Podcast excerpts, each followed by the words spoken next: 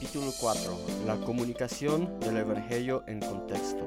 Preparación. El dilema del animista. Para poner la presentación del Evangelio en contexto, primero deberíamos recordar bien el dilema del animista.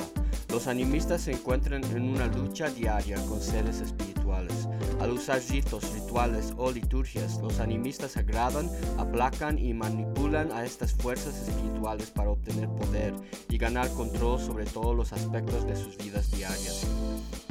Al estar sujeta a estos espíritus malignos, caprichosos y frívolos, la única esperanza de los animistas es que los espíritus sean favorables a sus esfuerzos y les otorguen sus favores. La cosmovisión de los animistas tiene su raíz en el pecado de rebelión en contra de la autoridad y el poder de Dios, rechazados por Adán y Eva cuando cambiaron la verdad de Dios por la mentira, honrando y dando culto a las criaturas antes que al Creador. Debemos reconocer que el demonio es la personificación y el instigador del poder opuesto a Dios. Fue él quien mintió a nuestros ancestros y los persuadió para cometer idolatrías. Así ellos se trasladaron del reino de Dios al reino del mundo espiritual de la criatura. Satanás, donde su poder y autoridad dominan la cosmovisión de los animistas y por ende todo lo que esté relacionado a sus vidas cada día. Conocen el poder sobrenatural maligno, viven en base a él, son controlados por él, mueren a causa de él. Pablo acertadamente interpretó que Satanás, el Dios de este siglo, cegó el entendimiento de los incrédulos, para que no les resplandezca la luz del Evangelio de la gloria de Cristo, según Corintios 4:4. Los animistas necesitan un poder mayor que los lidere, que los lleve al poder y la autoridad de Dios. ¿Cómo se puede lograr esto? Puentes de comunicación. Resumamos el modelo de Pablo ya presentado anteriormente. Aprender la cultura, las creencias y las necesidades de aquellos con quienes se desea compartir el Evangelio. El misiologista y catedrático Dr. Alan Tippett cita una afirmación muy apropiada de Henry Maurier que dice, no es suficiente que el apóstol aprenda lo que Dios ha dicho, también debe comprender a los hombres a quienes está llevando la palabra. Esto implica menos tiempo de prédica y en cambio más tiempo de escucha. Los más entusiastas misioneros piensan que es una pérdida de tiempo sentarse a escuchar a otros, sin darse cuenta que la verdadera esencia del ministerio del misionero es la vida y el amor de Jesús visto en él. Este es su mensaje más poderoso. El escuchar también nos permite valorar a otras personas, así lo explica Warneck. La comprensión del amor de Dios tiene lugar en el corazón del incrédulo cuando ve el amor desinteresado en el creyente que no busca su propio beneficio. De la misma manera que Pablo tomó en cuenta las costumbres bíblicamente relevantes de la gente para que el misionero pueda tener un base de datos con equivalentes culturales dinámicos, comenzando por ejemplo con aquellos relacionados con las maldiciones de Dios sobre la creación anteriormente explicadas. A esto añada otros puentes de comunicación o analogías sobre la redención que vaya descubriendo en su estudio de la cultura en la que esté. Por ejemplo, 1. El concepto del perdón en boco que requiere de un mediador. Ver capítulo 7, luego ver 1 Timoteo 2.5 y Hebreos 12.24. 2. Los bocos echan sangre en sus puertas para proteger su hogar de los espíritus del mal. Lea Éxodo 12.13. Y la sangre os será por señal en la casa donde vosotros estéis. Y veréis la sangre y pasaré de vosotros, y no habrá en vosotros plaga de mortandad cuando hiere la tierra de Egipto.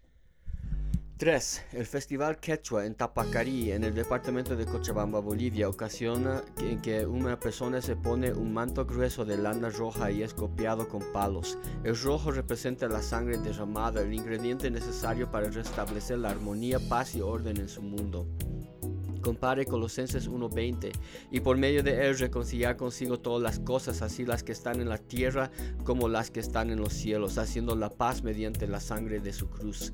Se puede obtener de esta costumbre otra analogía simbólica de las escrituras relacionada al sacrificio de sangre. El poder de los brujos para provocar enfermedades y muerte a través de varias maneras. Ejemplo, calentar un pedazo de hierro, envolver una cuerda, cuerda alrededor del hueso de un chivo, asegurar un candado, etc.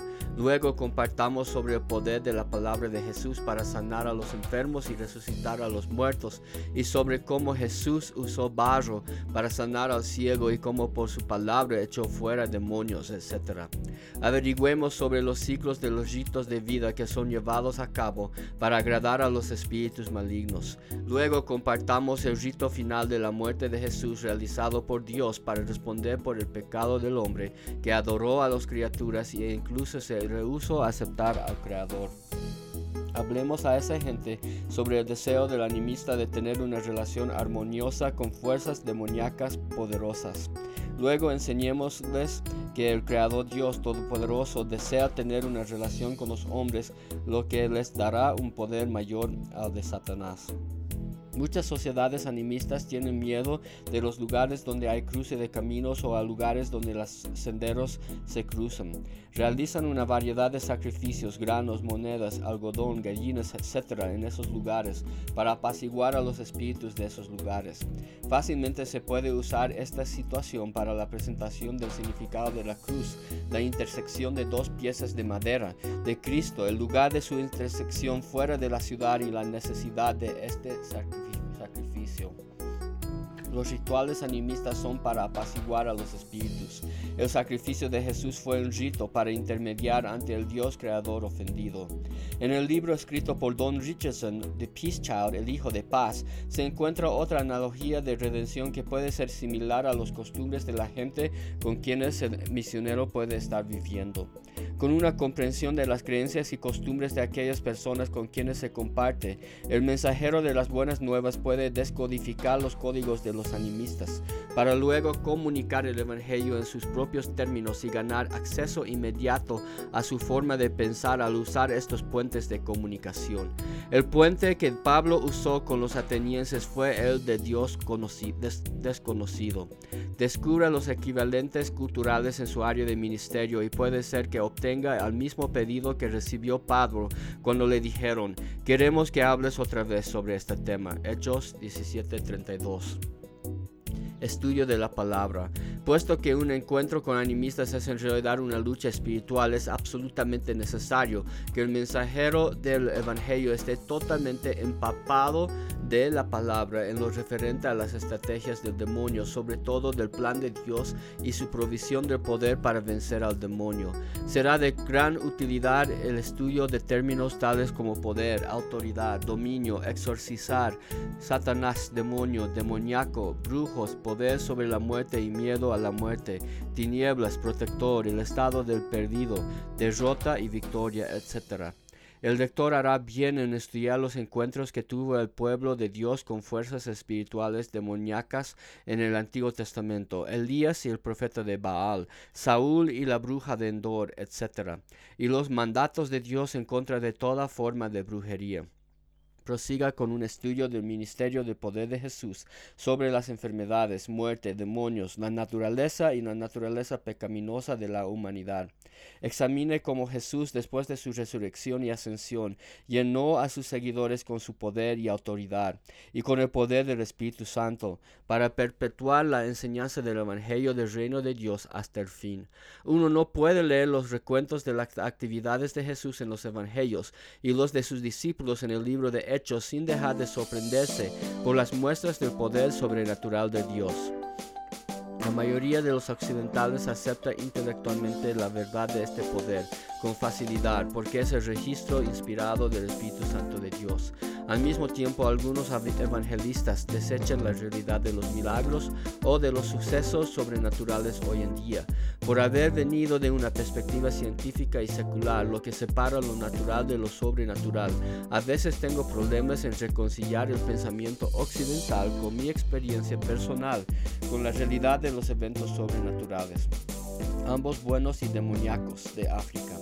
Por lo que esta pregunta viene a mi mente. Si dudamos de la realidad de lo sobrenatural que está sucediendo hoy en día, ¿podemos todavía ser mensajeros efectivos del Evangelio de salvación a la gente que diariamente vive bajo el dominio de los poderes espirituales demoníacos sobrenaturales? El Evangelio desde Génesis. En la presentación inicial del Evangelio animista, sugiero que el misionero comience de la misma manera que yo comencé en la historia de Baba, que ilustra el dilema del hombre de estar en una lucha a diario con las potestades demoníacas espirituales y de necesitar poder para enfrentarse a la vida. Al ilustrar la dependencia en los espíritus sin criticar los horrores y descuidos morales de la vida de los incrédulos, Warneck recomienda, el misionero provocará una aversión hacia ellos con estas historias del poder de Jesús desde los evangelios. El uso de los puentes de comunicación, ejemplo, algunos de los sacrificios para agradar a los espíritus demoníacos o para protegerlos de las maldiciones de sus enemigos, etc tendrá un efecto complementario en vez de un mensaje de condenación por las creencias y prácticas del animista. Para continuar, describiría cómo el hombre fue al principio creado con poder previamente descrito en el capítulo 1. Esto conduce de una forma natural a la historia de cómo el hombre perdió su poder por haber comido el fruto prohibido, un acto que demuestra el rechazo de la autoridad de Dios y un compromiso con Satanás aprovechando sus creencias de que ofender a los espíritus traerá castigos. Cuenta la historia de las maldiciones de Dios sobre su creación. En este momento pregunta acerca de las prácticas relacionadas a espíritus. Ejemplos, un embarazo, buenas cosechas, funerales, etc., para lograr que sigan pensando en su sumisión a espíritus y en sus experiencias sobre la habilidad de los espíritus del mal para darles o quitarles a la afia. Warneck nos recuerda que una influencia decisiva para ganar a los incrédulos al cristianismo son las experiencias de fracaso de sus santuarios e ídolos. Testimonio de Baha Abraham, un anciano de la iglesia sebana, respalda la afirmación anterior.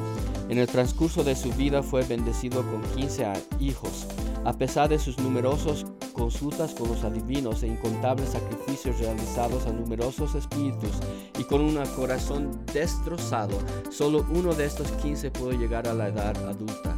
El siguiente paso es enseñarles que los mismos objetos y espíritus que ellos adoran son los mismos objetos y espíritus que Dios maldijo. Como si esto no fuera suficiente malo, llegaron incluso a no reconocer quién es el Creador y, qué, lo que Él hizo. Puedo ser que ofendieron a Dios por no haberle ofrecido un sacrificio.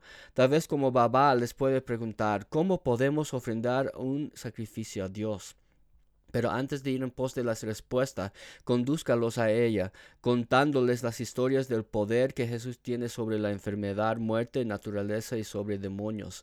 El mensaje de gozo de los hechos de Dios revelados, Warneck sostiene, conlleve en sí mismo el poder de vencer a la incredulidad.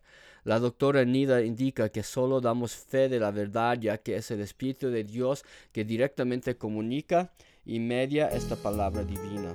Una vez convencido por el Espíritu Santo del poder de Cristo, el animista se abrirá para permitir que este poder penetre en su ser. Encuentro de poder. El animismo es una religión de poder cuya fuente no es humana, sino sobrenatural y demoníaca. Efesios 6:12. El cristianismo es una religión de poder cuya fuente es el todopoderoso Creador Dios, quien es el poseedor del poder final y aún de la muerte.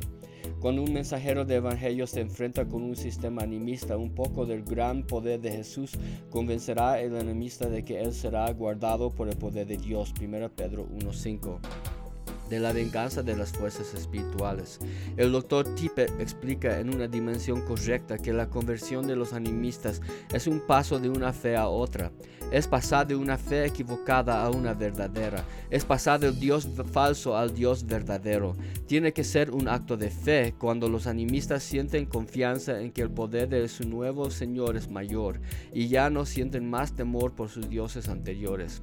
El encuentro del poder de Elías con los profetas de Baal en Monte Carmelo, 1 Reyes 18, 16 y 39, y los encuentros de los apóstoles con el demonio en el libro de Hechos ciertamente evidenciaron el poder de Dios manifestándose a través de sus servidores.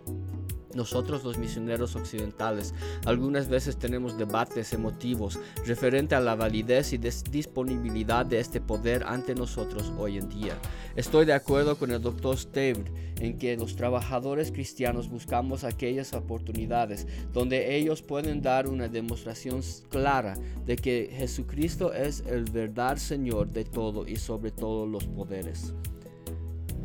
Sin ningún respaldo estadístico, mi impresión es que una vasta mayoría de la primera generación de creyentes pocos os convirtisteis de los ídolos a Dios para servir al Dios vivo y verdadero. 1 Tesalonicenses 1.9 como resultado de un encuentro de poder. Hasta este momento no tenía una comprensión previa de los encuentros de poderes. Sin embargo, después de haber presenciado las experiencias de conversión de creyentes pocos, llegué a tomar mayor conciencia de que el encuentro de poder fue para ellos el camino de discernimiento de la verdad. Lo siguiente es el recuento de un suceso en el pueblo de Salonsi, lugar donde antes de la presentación del Evangelio la mayoría de los hombres de mediana edad ya había decidido convertirse al islamismo. Entonces vino un grupo de jóvenes poco creyentes cantando y anunciando las buenas nuevas de Jesucristo. Una de sus charlas trataba sobre Juan 14:6b, en la que Jesús dice, nadie viene al Padre sino por mí. El Espíritu Santo colmó a estos lugareños con la idea de que había solamente una manera para llegar a Dios o al paraíso, el camino de Jesús. Al abrazar el islamismo, estos hombres creían que habían tomado el camino de Dios, pero se quedaron perplejos ante la posibilidad de que haya otro camino pensando en que solo podía haber un camino verdadero, decidieron aclarar este asunto en base a una cacería. Decidieron cazar al antílope roana como señal de que el Islam era el camino verdadero. Pero si cazaban un antílope negro, entonces sabrían que Jesús era el único camino verdadero. Permítaseme añadir que el antílope roana es muy numeroso, son más curiosos y por lo tanto más fáciles de cazar. Los antílopes negros en cantidad menor y muy asustadizos son muchísimo más difíciles de cazar. Al final del día y de la cacería, ellos habían cazado dos antílopes negros, ningún antílope roano. El dilema había sido irrefutablemente resuelto. Todos ellos rechazaron el islamismo y tomaron el camino de Jesús. Este encuentro del poder espiritual les reveló cuál era el sistema de creencia más poderoso, por lo tanto el único camino. Desde estos días fueron el pueblo de Jesús. Empezaron cultos regulares y clases de alfabetización junto con la enseñanza de alabanzas y principios bíblicos en el camino de Jesús. Es la medida en que crecieron en el conocimiento de la relación con el Señor este grupo de creyentes que se convirtió en una de las iglesias poco más dinámica. De manera interesante, Sara, la primera mujer poco bautizada, aceptó al Señor después de pedirle que le muestre que Él era todopoderoso y por lo tanto el camino verdadero a Dios al hacer que se embarazara de su nuevo esposo y que tuviera un niño. Los creyentes en el pueblo oraron junto a ella para que se embarazara. Nueve meses más tarde dio a luz a dos niñas gemelas. Dios fue fiel y respondió a las necesidades de esta gente. Los condujo hacia una relación con Él a través de Jesús de acuerdo a la comprensión poco del mundo espiritual. Sara fue una mujer de Dios fuerte en su fe y confiaba en que el Señor le proveyera con todo de protegiera de su, de su mundo espiritual anterior y de su primo que trataba de matarla con fuego y maldiciones. Una de sus hijas con el tiempo se casó con una evangelista poco, y así servir al Señor en un pueblo de inconversos. Su otra hija fue líder de las mujeres de su iglesia. Ni la cacería de Salonsi ni el embarazo de Sara hubiera sido el método típico de una evangelista occidental para invitar a la gente a venir a Cristo. Sin embargo, esta fue la forma de Dios para llegar a los corazones cegados de estos animistas y sacarlos de las tinieblas hacia el reino de la luz. Brevemente, el doctor Tippett describe lo que yo creo que sucede en el contexto del compromiso de un animista. Conseguir, consigue el camino de Jesús. Hay un cambio del altar que implica un acto de compromiso y un acto de rechazo al tomar esta decisión. El rechazo simbólico de su anterior forma de vida no solamente implica un encuentro religioso, sino que de ahí en adelante sirve como un recuerdo continuo del acto de rechazo que por sí solo ayuda al converso a no caer en el, un sincretismo o politeísmo. La evidencia bíblica de este pedido de compromiso con Cristo, de cierta forma un dramático encuentro de poder, muestra a los conversos que la anterior manera de vivir ya no tiene ningún poder sobre ellos. El encuentro de poder es el paso clave que conduce a la conversión. Después de hablar sobre la experiencia del encuentro de poder con occidentales, se planteó la siguiente pregunta. ¿Qué pasa si el encuentro de poder no tiene los resultados esperados? Esta es una típica reacción de una persona del occidente, la cual refleja la perspectiva científica secular. Sin embargo, ya que el fatalismo juega un papel significativo en la cosmovisión del animista, la respuesta probable, probable sería, no necesariamente tenía que ser. El propósito de estos encuentros de poder no era para manipular, sino más bien para determinar la verdad. El elemento poder, autoridad de la cosmovisión del animista genera la necesidad de este encuentro de poder.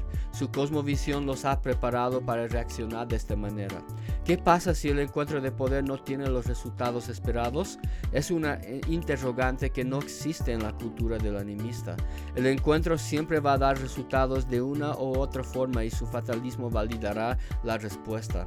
En la medida que el animista converso crece en el conocimiento de su relación con el Dios Todopoderoso y Misericordioso, quien además tiene un plan para su vida, muchas características de su anterior vida irán desapareciendo.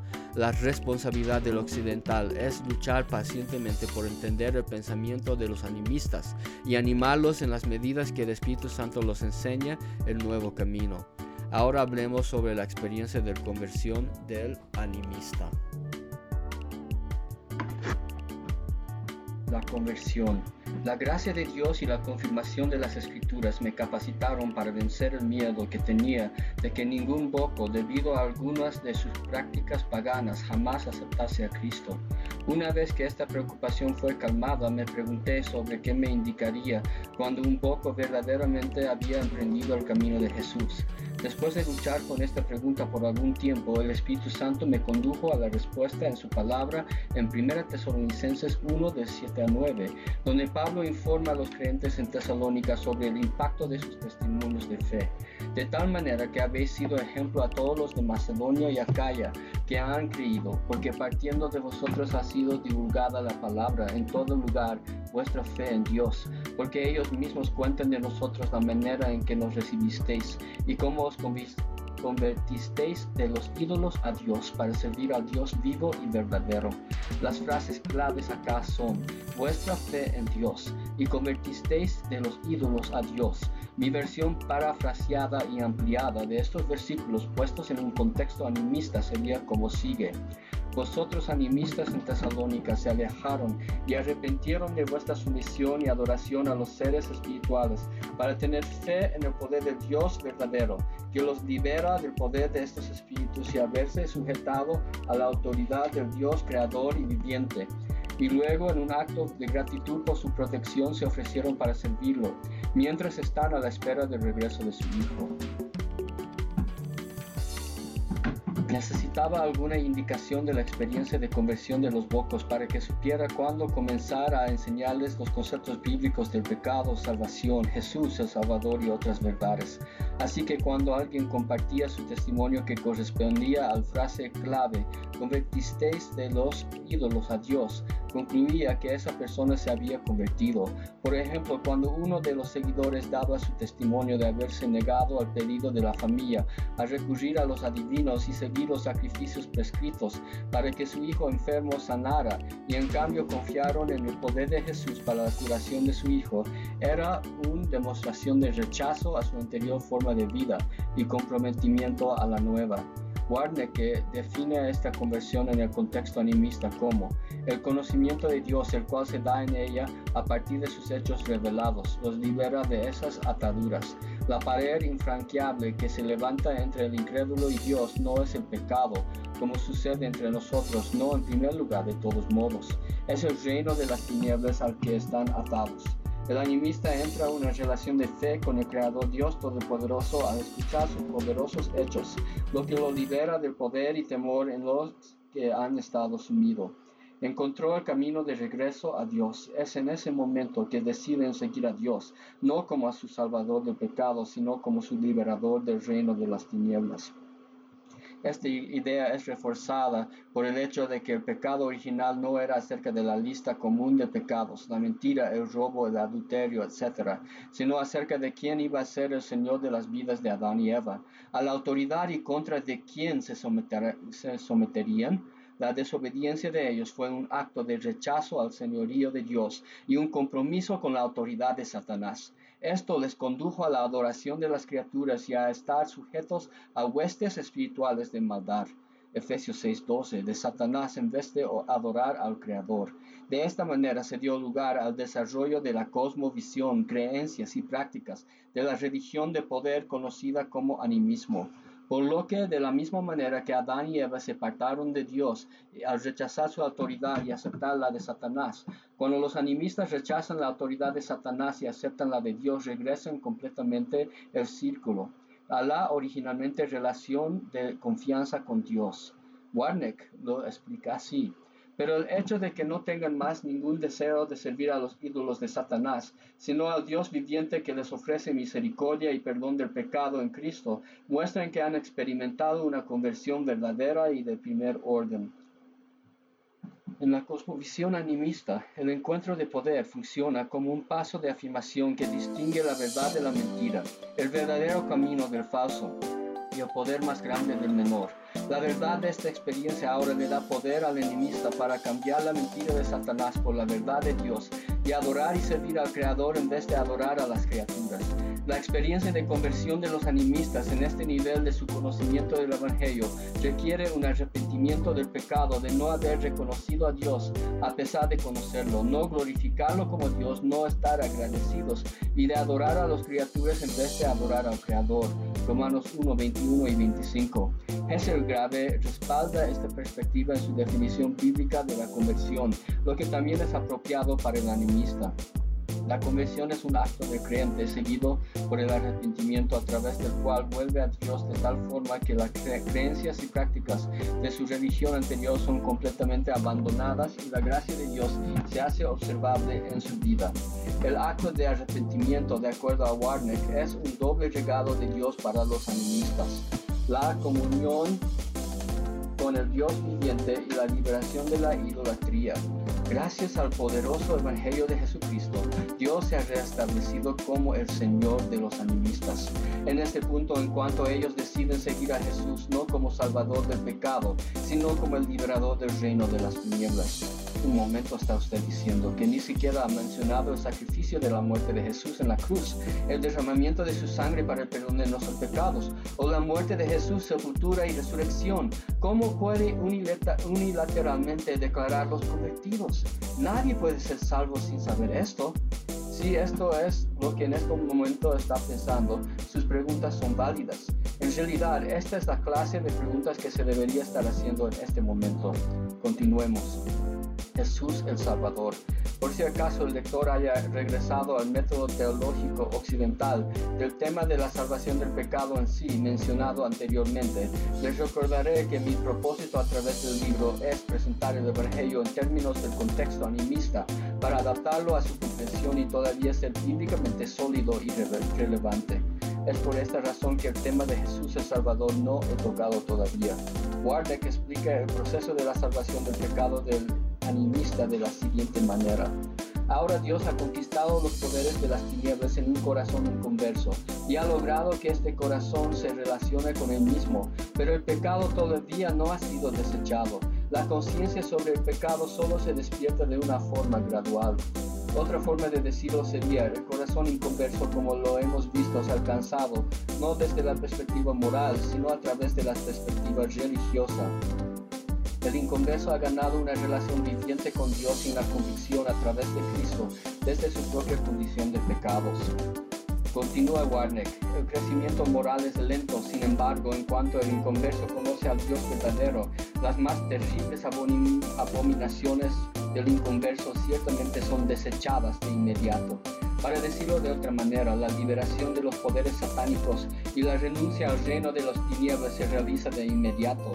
Sin embargo, el conocimiento de su propia pequeñez es gradual. Parece entonces que el estar consciente de Dios por parte del animista perdido por la impiedad e injusticia de los hombres que detienen con injusticia la verdad, se libera mediante su relación con el Creador. Romanos 1.18 en algún momento durante el proceso de presentación del Evangelio que implica trasladarse. Desde su dilema, el orden puede cambiar de acuerdo a las circunstancias individuales, hacia los puentes de comunicación, hacia el Evangelio a partir de Génesis, hacia el poder de Jesús, hacia el encuentro de poder, hacia la conversión. El animista se da cuenta de que ha ofendido al Creador al realizar sacrificios a su creación y no hacia el Creador mismo puesto que la definición del pecado de los animistas en parte es una transgresión en contra de los requerimientos del mundo espiritual.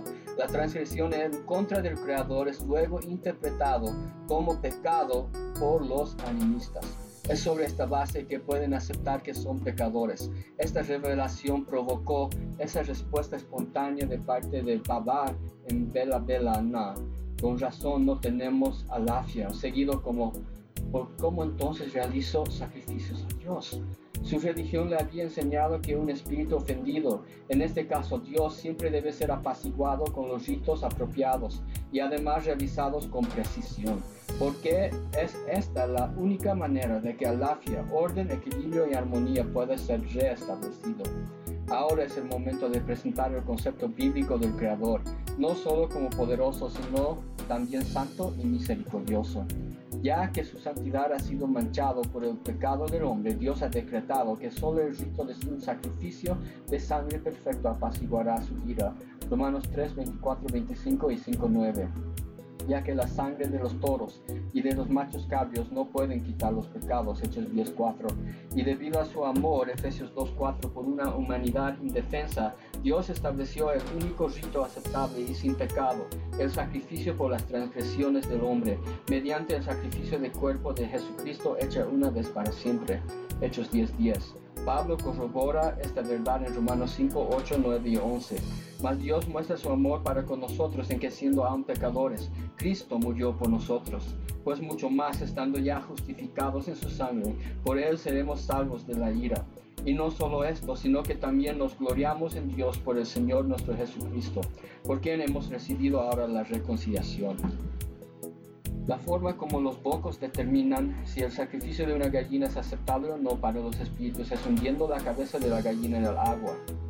Si la gallina saca su cabeza del agua y lo sacude, el brujo sabe que los espíritus lo aceptarán. De lo contrario, deben conseguir otra gallina. De igual forma, pero con mayor poder, Dios confirmó su aceptación del sacrificio de Jesús por las transgresiones de la humanidad al resucitar a Jesús de entre los muertos. Mediante la transacción de la muerte y resurrección de Jesús, un número de cosas tuvo que suceder para revertir los efectos de las maldiciones de Dios. Algunos sucedieron inmediatamente y otros en el futuro. Número 1. La muerte. La muerte fue derrotada y la vida fue restablecida. Romanos 5, 17, Efesios 2, 1, 1 Corintios 15, 22, Hechos 2, 14 y 15. Número 2. La creación. Toda la creación tiene que ser reconciliada con Dios. Romanos 8, 19 y 21. Colosenses 1, 20, Efesios 1, 10. Número 3. El aislamiento. El hombre vuelve a tener relación con Dios. Romanos 5.10, 2 Corintios 5, 18 y 19, Efesios 2, 13, Colosenses 1, 21, 22. 4. El juicio por la desobediencia, el perdón de pecados. Hechos 26, 18, Colosenses 1, 14, 2, 13.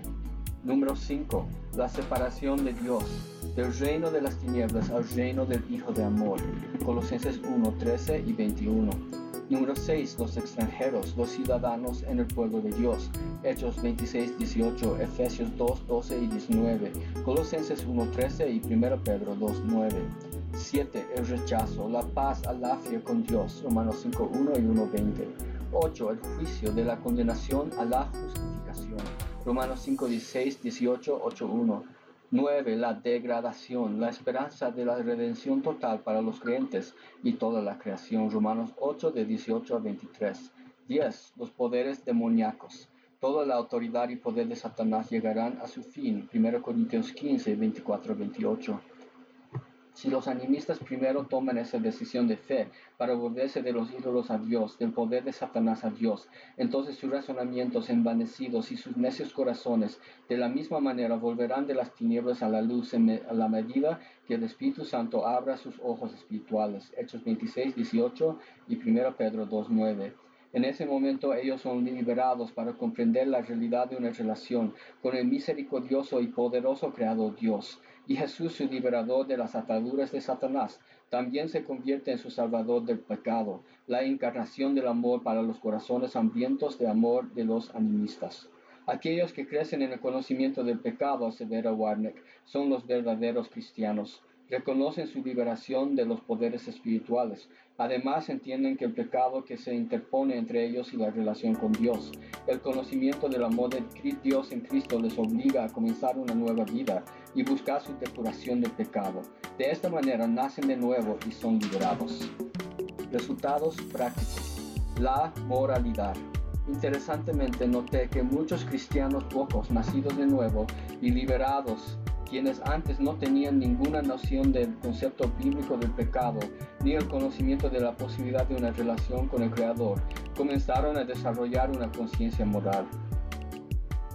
Se dieron cuenta que así como la ofensa a los espíritus provocaría un desorden en su religión anterior, ahora como creyentes en el camino de Jesús el pecado pondría en peligro su relación con Dios. Esto les obligó a volverse a Jesús y su palabra para tener poder y vencer al pecado y mantener su relación con Dios. David, uno de los primer grupos de pocos que fue bautizado, cada vez que surge algún conflicto entre su cultura y la enseñanza de la palabra de Dios, declara una y otra vez que cualquier cosa que la palabra de Jesús diga, nosotros lo haremos. Se trataba de una determinación para confiar en el poder de Jesús que le ayudaba para obedecerlo en todas las cosas. Coraje, la persecución era algo cotidiano para los creyentes pocos. Cuando rechazaron la autoridad de los espíritus y se rindieron a Dios, esta decisión, según la percepción de la religión de los animistas, afectaba a toda la familia del creyente y algunas veces a todo el pueblo, y posiblemente a la tribu entera. Lógicamente, cada tribu, incluso cada región dentro de una tribu, tenía su propio poder y seres espirituales. Para ilustrar cómo funciona esto, me gusta imaginarme a la religión animista como un globo, un sistema cerrado, con toda la gente viviendo en él. El sistema se contiene a sí mismo y mantiene su armonía y orden, alafia, mediante la estricta sujeción de cada miembro de la sociedad a las reglas de las fuerzas espirituales teóricamente es lo único que mantendrá felices a los espíritus. Cuando cualquier miembro o miembros de la sociedad rechazan la autoridad de los espíritus o los ofenden, abren una ventana en el globo y crean un punto débil de desequilibrio y desunión en el sistema espiritual. Los espíritus se movilizan para crear caos y temor en sus súbitos a fin de reponer el orden y sumisión que necesitan. Naturalmente, son los cristianos que abren esta ventana mediante su no adherencia a las reglas de los espíritus caprichosos. Los cristianos están protegidos de las acciones de los espíritus del mal. Sin embargo, son los responsables de la ira de los espíritus que atormentan a las familias de los incrédulos con catástrofes como enfermedad, muerte malas cosechas.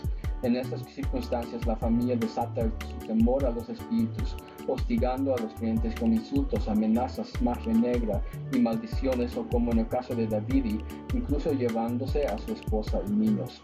Nunca dejé de asombrarme por la capacidad de David y de sufrir en el Señor.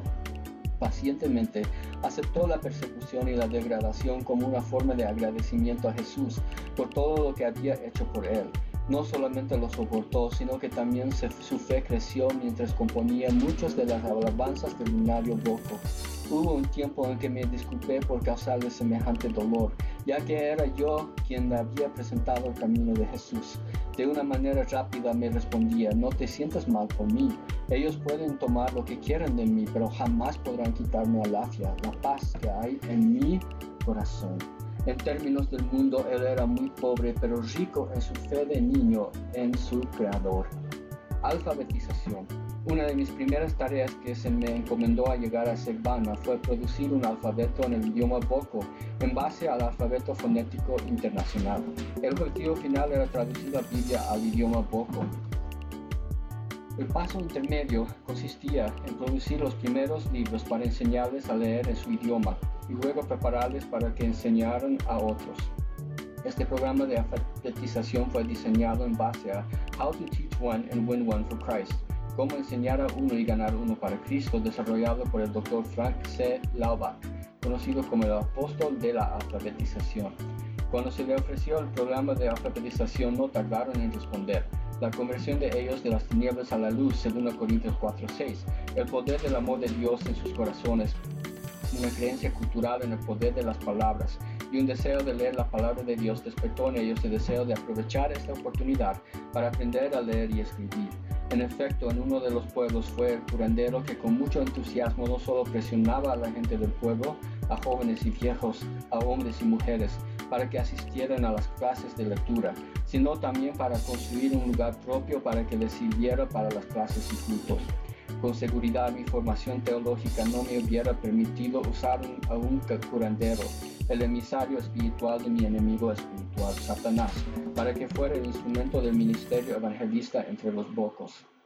Este fue uno de los muchos incidentes de mi experiencia donde Dios tomó de mis manos el desarrollo de este ministerio e introdujo su manera de construir su iglesia. Aunque estaba fuera de mi comprensión, finalmente determiné que mi responsabilidad era serle fiel, confiar en Él y seguir sus iniciativas soberanas.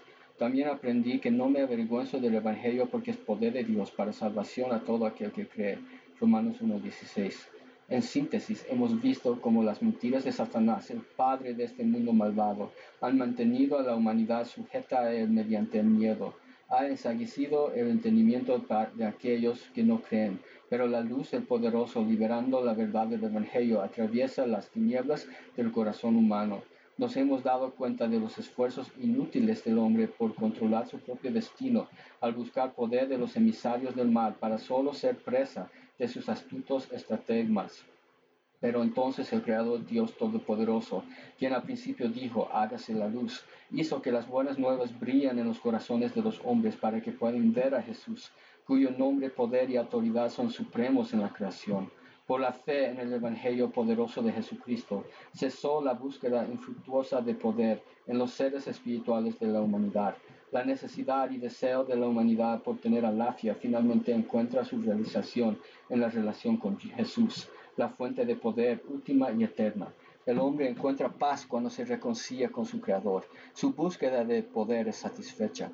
A medida que el poder de la resurrección de Cristo continuaba liberando a hombres y mujeres, a muchachos y muchachas de las ataduras de Satanás, se hizo evidente que los líderes de Dios necesitaban ser preparados para enseñar, guiar, animar y dirigir a la comunidad de creyentes que el Señor estaba estableciendo.